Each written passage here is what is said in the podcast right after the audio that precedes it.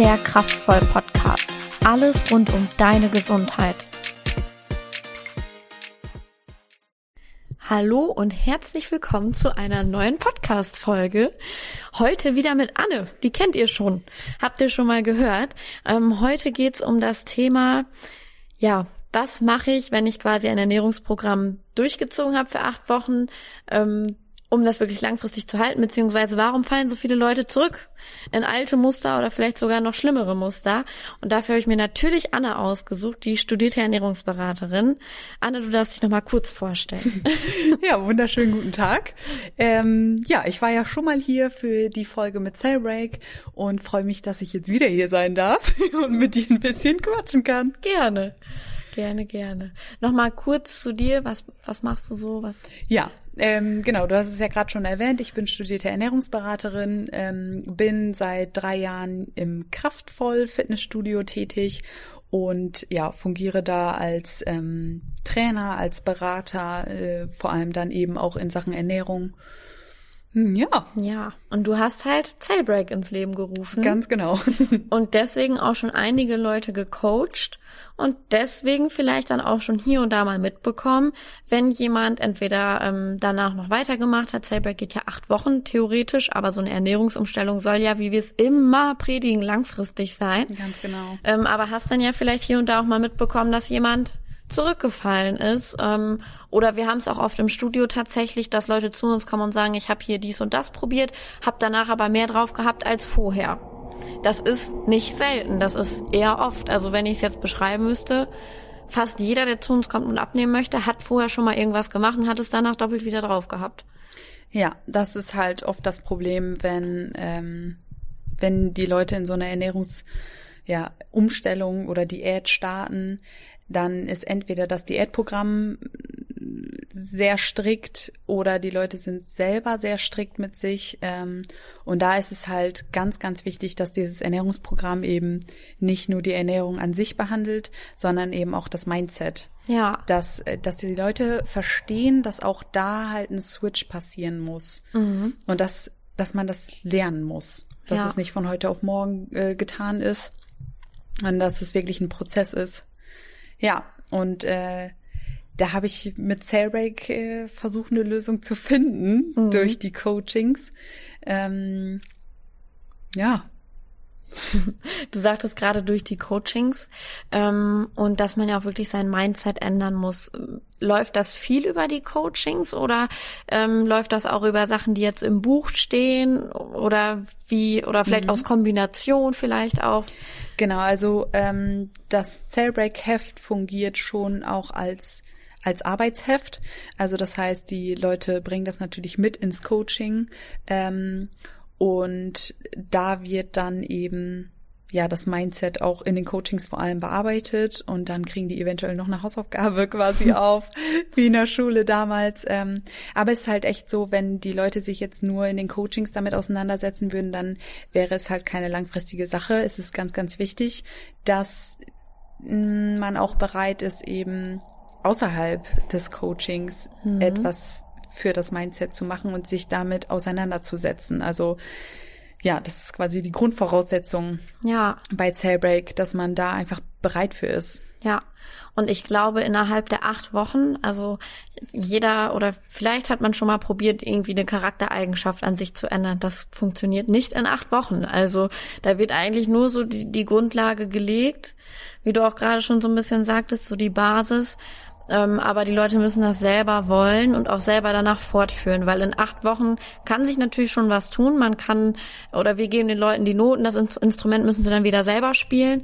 Aber das ist ja schon auch eine wirklich sehr langfristige Sache, oder? Ja, genau. Also ähm, es ist so, dass ich versuche, den Leuten zu vermitteln, dass zum Beispiel rigide Vorsätze halt nicht unbedingt der Schlüssel sind. Was heißt rigide Vorsätze? Rigide Vorsätze bedeutet, dass die Leute in eine Diät oder in ein Ernährungsprogramm starten und auf einmal fangen sie an, ähm, sich alles erstmal auf einmal aufzubühren. Also sie versuchen alles immer direkt perfekt umzusetzen ähm, und verbieten sich eben alles, was quasi dann nicht erlaubt ist, laut mhm. Ernährungsprogramm, laut Diät. Und das Leben spielt nun mal so, dass man mal zu Kuchen eingeladen wird, dass man ähm, natürlich sich mal eine Pizza bestellt, dass man auf eine Feier geht. Und ähm, wenn man sich dann einen rigiden Vorsatz gesetzt hat, dann ist das zum Scheitern verurteilt. Mhm. Und da kommt man dann quasi schon zum nächsten Problem, nämlich die Leute machen sich dann eben sehr viele Gedanken darüber, dass sie ihren rigiden Vorsatz mhm. nicht umsetzen konnten. Ähm, und kommen dann sehr schnell in so einen komplett negativen Gedankenstrudel, mhm. der die halt nach unten mitreißt. Ähm, und ja, es, wenn, wenn du in so einem negativen Gedankenstrudel drin bist, das kannst du dir vielleicht vorstellen, dann, dann siehst du kein Licht mehr am Ende des, des Tunnels mhm. ungefähr, ne? Du siehst nur noch das Schlechte und kommst dann sehr schnell in so eine, ja, ich sag mal, scheißegal Stimmung. Mhm. Das heißt, wenn du jetzt das Stück Kuchen gegessen hast, obwohl du es nicht tun wolltest, dann ist das gleich für dich so, ah oh Mist, jetzt habe ich das gemacht. Ach, jetzt ist für heute eh egal. Mhm. Ne? Ja. Und dann denkt man sich, oh ja, dann darf ich, dann esse ich das jetzt auch noch und das auch noch. Dann ist der Tag jetzt heute gelaufen. Mhm. Und das Problem ist, morgen stehen die auf der Waage. Mhm. Da ist das Gewicht nach oben gegangen. Und dann haben die natürlich wieder ein negatives Gefühl durch diese Waage morgens schon und kommen wieder in so einen negativen Gedankenstrudel. Und da merkst du schon, da bildet sich einfach direkt ein Kreislauf. Ja. Nur weil die einmal gegen ihren ja, vermeintlichen Vorsatz ähm, ja, verstoßen haben. Verstoßen oder, haben, ja. genau. Ja, ich musste jetzt gerade ein bisschen lachen, weil du sagtest, dann stellen die sich am nächsten Tag auf die Waage. Ähm, Anna hatte mir vor ein paar Wochen schon mal gesagt, montags ist immer der blödeste Tag, sich zu wiegen. Ja. Und da musste ich jetzt gerade super dran denken. Ähm, seitdem habe ich meinen Wiegetag auch auf den Donnerstag gelegt. Sehr gut. ähm, aber ähm, ich kann das dann schon auch selber so ein bisschen bestätigen, wenn man dann mal am Wochenende aus Versehen ein bisschen reingehauen hat, was halt passieren kann. Und das ist auch nicht aus Versehen. Genau. Das ja. sollte einfach so sein.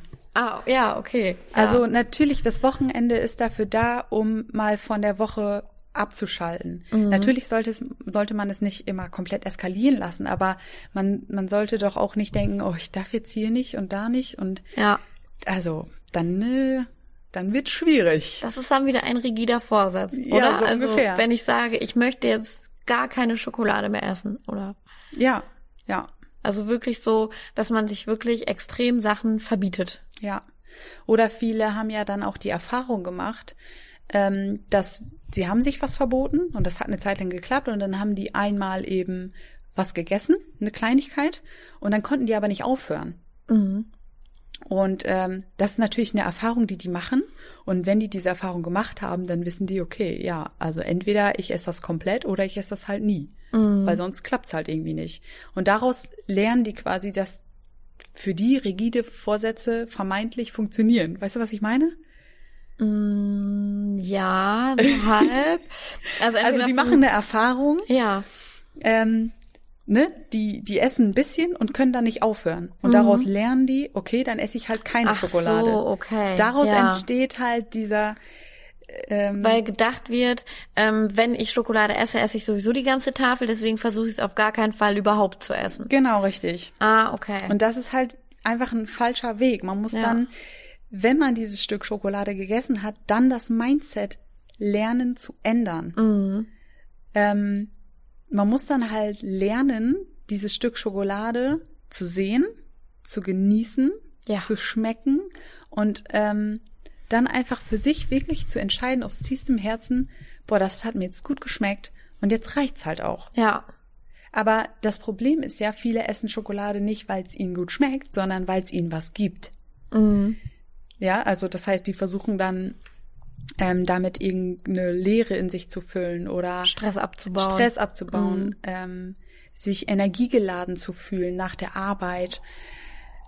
Deswegen funktioniert es nicht, dass man einfach nur aufhört nach einem Stück Schokolade. Mhm. Und da merkt man einfach, aus einem rigiden Vorsatz wird, also man, du merkst das schon, wir ja. schwenken so zum, von einem Thema zum nächsten und daran merkt man einfach, wie komplex dieses Thema Mindset ist, rigide Vorsätze, Ernährung an sich, ähm, ja, und was woraus entstehen kann. Ja. Und wie kommt das dann, dass Leute teilweise wirklich sogar noch mehr wiegen als davor. Also das höre ich nämlich auch wirklich sehr, sehr oft. Nicht, dass sie nur wieder alles zugenommen haben, sondern noch ein bisschen mehr als vorher. Ja, das entsteht einerseits daraus, ähm, du hast ja die Diät dann gemacht und wahrscheinlich in der Diät warst du auch sehr erfolgreich. Und ähm, je nachdem, was für eine Diät das war, wenn sie natürlich sehr unterkalorisch war, ähm, dann verlierst du nicht nur Muskel, äh, nicht nur Fett, sondern eben auch Muskelmasse. Mhm. Und Muskeln sind eben der der Energieverbrenner schlechthin. Das heißt, wenn du in deiner Diät Muskelmasse abgebaut hast, kannst du nicht mehr die Energie verbrennen, die du vielleicht vor der Diät verbrannt hast. Ah, okay. Ja, und du darfst dann nach der Diät theoretisch auch nicht dasselbe essen wie vor der Diät. Mhm. Und deswegen, also nach der Diät isst du ja dann logischerweise entweder genauso viel wie vorher oder sogar noch mehr, weil du ja dann wieder in dieses, mhm. ach, ich durfte jetzt so lange nicht und jetzt darf ich ja wieder und mhm. dann schiebt man sich alles rein. Gott, oh Gott. Ähm, und daher kommt das, dass das Gewicht halt einfach so enorm nach oben schießt. Mhm. Weil du mehr isst, obwohl du weniger als vor der Diät essen dürftest. Ja. Oh, das wussten bestimmt auch viele noch nicht. Das kann also, sein. Das denke ich mir, weil das hört man sehr oft. Also ich finde, mhm. im Studioalltag hört man das sehr, sehr oft. Und gerade dann auch dieses Jahr, ich habe mehr drauf als vorher, ne? Ja und manchmal sogar zehn Kilo oder so, also nicht unerheblich ähm, mehr, sondern wirklich deutlich mehr ja. eigentlich. Ne? Ja.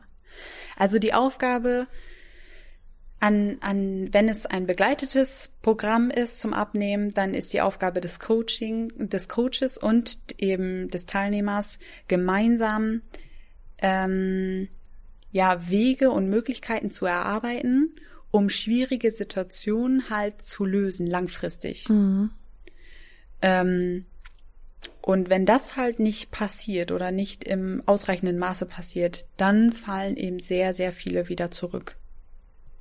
Also das ist auf jeden Fall eine Stellschraube, ne? Ja. Wenn, wenn an sich das Diätprogramm natürlich irgendwie echt schwierig zu integrieren ist und sowieso sehr unflexibel ist, ähm, an die Leute anzupassen, dann wird's auch schon mal schwierig. Ja. Aber ähm, der Coach und der Teilnehmer, die sind beide dafür verantwortlich, dass irgendwie Wege und Möglichkeiten gefunden werden, um das wirklich langfristig zu machen und da auch flexibel ähm, rumzuspielen. Mhm. Warum ist das eigentlich so schwer? Ganz ehrlich, ja. warum ist Ernährung so ein schwieriges Thema? Das denke ich mir immer wieder. Warum kann das nicht einfach einfach sein? Es ist eigentlich einfach. Nur das Problem ist halt, wir essen nicht, nicht, weil wir es, weil wir irgendwie, also wir essen ja aus Emotionen. Ja. Und das macht so komplex. Ja, das ist wirklich gemein. Ja, also, ist es. Ich kenne doch so viele, meine ganzen Freundinnen gefühlt, wenn es einem schlecht geht, isst man Schokolade oder Eis oder was weiß ich. Das ist ja wirklich so ein, ja, wie ein Boxsack, hätte ich jetzt fast gesagt. Essen teilweise. Geiles ja. Essen. Ja. Und dazu muss man ja auch noch mal sagen, also ich spreche da jetzt aus eigener Erfahrung, wenn man wirklich mal so ein Fressflash hatte, danach fühlt man sich nicht gut. Nee. Danach fühlt man sich überhaupt gar nicht gut. Und das ist ja wieder die Emotion dann. Ja.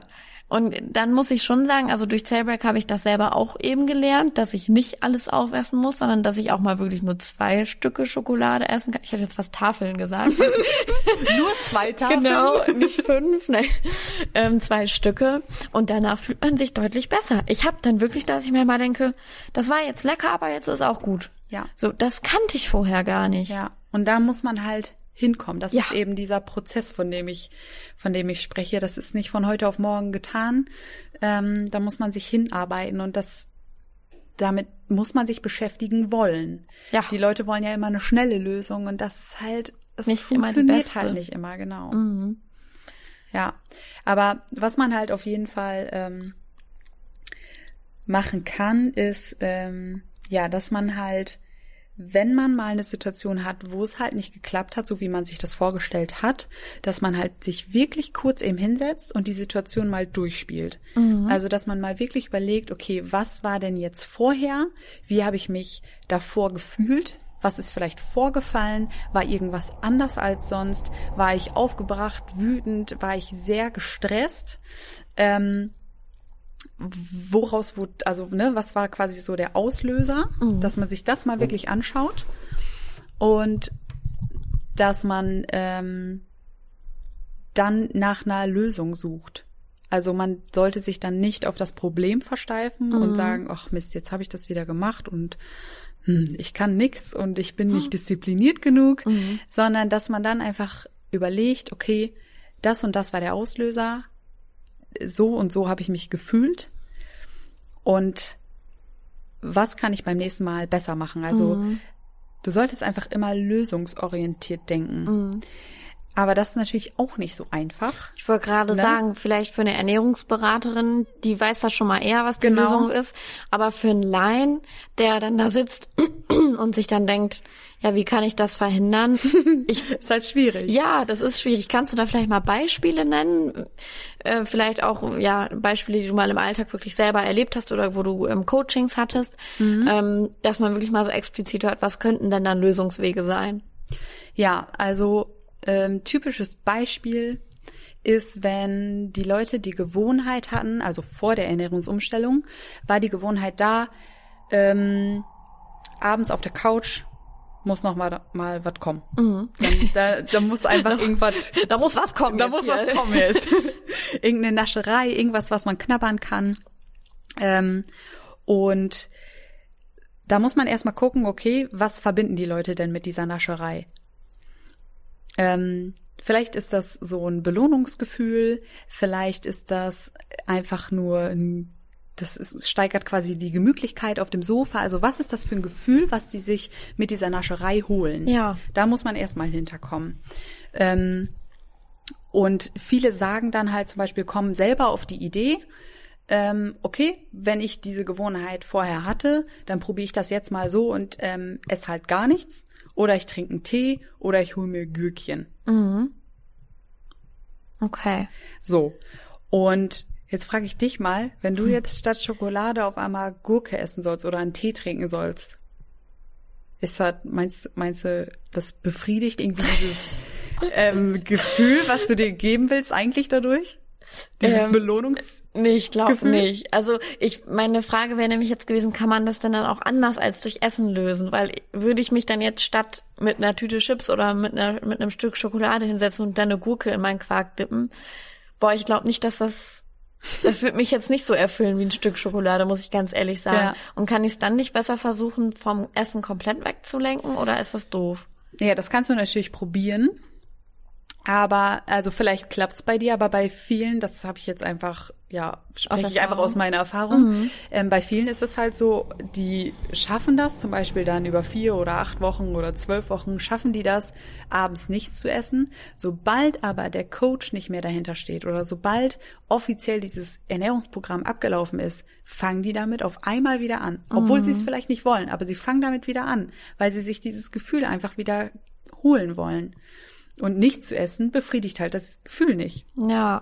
Und deswegen ähm, kann man ja erstmal schauen, dass man das schon auch mit Essen befriedigt. Jetzt nicht mit einer Gurke, aber dass man ähm, schon sehr nah an die Schokolade oder an die Chips halt rankommt. Mhm. Also du kannst ja zum Beispiel dann einfach sagen, okay, anstatt mir jetzt einen Tee oder eine Gurke zu nehmen, äh, machst du dir jetzt, du machst dir jetzt Schokolade überzogen mit äh, Erdbeeren überzogen mit Schokolade. Aha, ja.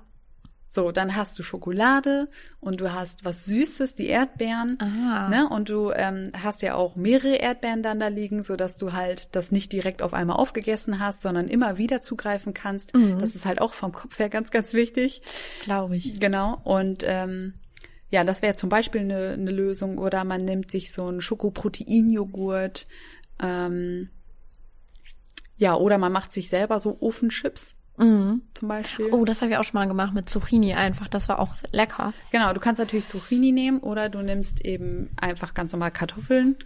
Ähm, oder man nimmt einfach Wraps, macht da ein bisschen Frischkäse drauf und schiebt, äh, also schneidet die Wraps in so kleine Nacho-Größe quasi. Mhm. Und dann schiebt man die in den Ofen und dann hast du oh, kalorienfreundliche Nachos. Ja, Ah. Also es gibt ja sehr viele Zwischenwege zwischen ungesund und gesund. Ja. Es gibt ja auch Ne? Also ja, es gibt halt ein Zwischending ja. zwischen ich darf gar nichts essen, ich darf, äh, ich will Schokolade essen. Also es gibt da ja Grautöne, sag Ja. ich mal. Die, die Leute denken immer in Schwarz-Weiß-Tönen und es Stimmt. gibt ja aber auch Grautöne. Stimmt. Und ungesund, äh, nee, gesund bedeutet ja nicht immer eklig. Ja, eben. Also genau. es ist das ja schmeckt auch, halt trotzdem Ja, genau, gut. schmeckt trotzdem lecker, ne? Ja, aber das, ist stimmt. halt auch wieder Mindset. Die Leute verbinden halt mit Diätessen, mit Abnehmprogramm, verbinden die immer Essen, was quasi gesund ist. Und da ist immer so ein fader Beigeschmack Ja, dabei. stimmt. Also die denken dann immer, oh, das schmeckt halt nicht so gut wie jetzt was Ungesundes in Anführungsstrichen. Und das ist halt wieder Mindset. Weil dadurch haben die im Kopf so, wenn ich das jetzt koche, ja, dann schmeckt das wahrscheinlich, aber nicht so gut, wie wenn ich mir was Ungesundes machen würde. Und dann vergeht natürlich die Lust darauf total. Ja. Wenn die Leute da open-minded reingehen würden, ähm, wäre das auch ein anderes Thema. Also bei Cellbreak Ja. zum Beispiel sind die Leute überrascht, dass das Essen gut schmeckt. Ja, Warum ne? sind die überrascht? Ja. Das ist doch ein Unding. Ich kenne das auch äh, selber oft, wenn man mal mit der Familie irgendwie, gut, im Moment nicht so viel, aber wenn man dann mal eine Familienfeier hat ähm, und dann vielleicht einen gesunden Kuchen oder so backt und der schmeckt dann nicht so intensiv oder vielleicht nicht so gut, dann Nicht ist die wie das erste, Original Genau, halt. dann ist die erste Frage mal direkt, ist der gesund? Ja. Und dann denke ich mir auch so, das ist eigentlich schon die ganz falsche Herangehensweise. Oder sobald irgendwas nicht schmeckt, es muss nicht mal eine gesunde Variante von irgendwas sein, kann auch was Ungesundes sein. Aber sobald irgendwas nicht schmeckt, kommt dann oft direkt die Frage, ist das gesund oder warum schmeckt das nicht so gut? Ne? also das ist wirklich extrem, finde ich, wie Ja. das in den Köpfen verankert ist. Ja. Ja, und da merkt man halt auch wieder, wie, wie krass eben die innere Einstellung einfach mitspielt in Sachen Ernährung, in Sachen Ernährungsumstellung. Ja, man muss das als Benefit sehen, die gesunde Ja. Ernährung und nicht als Bestrafung. Und ich finde immer diesen Spruch, du bist, was du isst, finde ich sehr gut tatsächlich, ähm, weil ich denke, jeder, der das schon mal gemacht hat, kann mir bestätigen, wenn man sich einfach gesünder ernährt, fühlt man sich einfach besser. Es kann mir keiner erzählen, dass man sich besser fühlt, wenn man sich blöd ernährt, abends sich noch, was weiß ich, Donuts reinhaut oder zwei Tafeln Schokolade, dann fühlt man sich morgens nicht so geil, als wenn ich mich den Abend lang oder den Tag davor gut ernährt habe. Also das kann mir keiner Ja. erzählen. Es ist halt ähm, eine Sache von einer Lebenseinstellung und was man unter Lebensqualität versteht auch. Ja. Für manche ist Lebensqualität eben das Gläschen Wein am Abend.